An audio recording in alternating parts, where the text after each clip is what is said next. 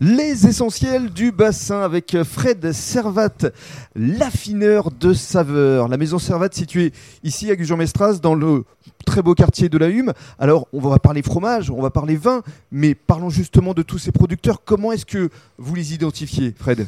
Donc moi, c'est ça, euh, quelque part, faire mon assortiment de fromage a été relativement facile pour moi parce que ça fait 35 ans que je vends du fromage, 35 ans que je suis en relation avec différents producteurs. Mhm. Donc il faut savoir une chose essentielle Du bassin, du bassin. pas mal. Une chose essentielle du bassin, c'est que tous les produits qui sont présents dans la boutique, j'ai une relation directe ou indirecte avec les producteurs, que ce soit en charcuterie, que ce soit en vin, que ce soit en miel, que ce soit en fromage. Donc euh, soit direct, soit indirect, Mm. mais je connais globalement tous les producteurs et tous les faiseurs. Alors on ne va pas pouvoir parler de non, tous non, les producteurs, mais. Coup de cœur. Euh, voilà, s'il y avait euh, un fromage là à déguster euh, aujourd'hui, vous me conseilleriez qui? Et parlez-nous justement de l'homme. Qui se cache derrière le, le fromage donc coup de déjà, déjà, le leitmotiv de la boutique, c'est, je pense qu'il faut le, le prendre en compte, c'est pouvoir offrir à chacun du bonheur et du plaisir gustatif avec un minimum de pouvoir d'achat. Mhm. Voilà. Donc c'est important, surtout par les temps qui courent. Voilà.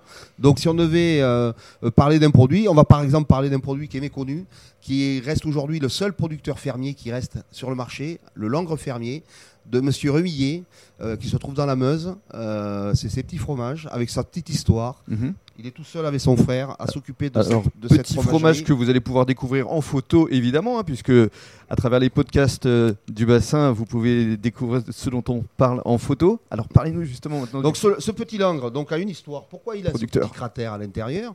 C'est qu'historiquement, les champenois mettaient, ouvraient du champagne, mettaient un petit peu de champagne dans le petit cratère du langre, Ah oui. le laissaient absorber gentiment et ensuite le consommer.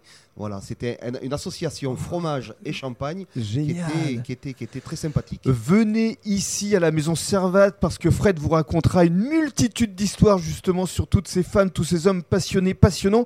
Alors avant de se quitter, un, petit coup de cœur en, en matière de, de vin? Alors un petit coup de cœur en matière de vin, euh, c'est très très simple. Euh, moi je préconise euh, déjà deux sortes de vins.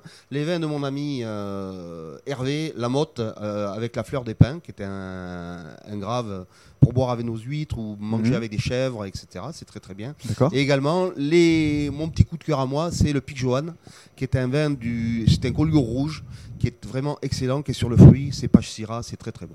Venez découvrir tous ces beaux produits ici à la maison Servat avec Fred qui saura vous accueillir avec un large sourire. Merci beaucoup. Merci.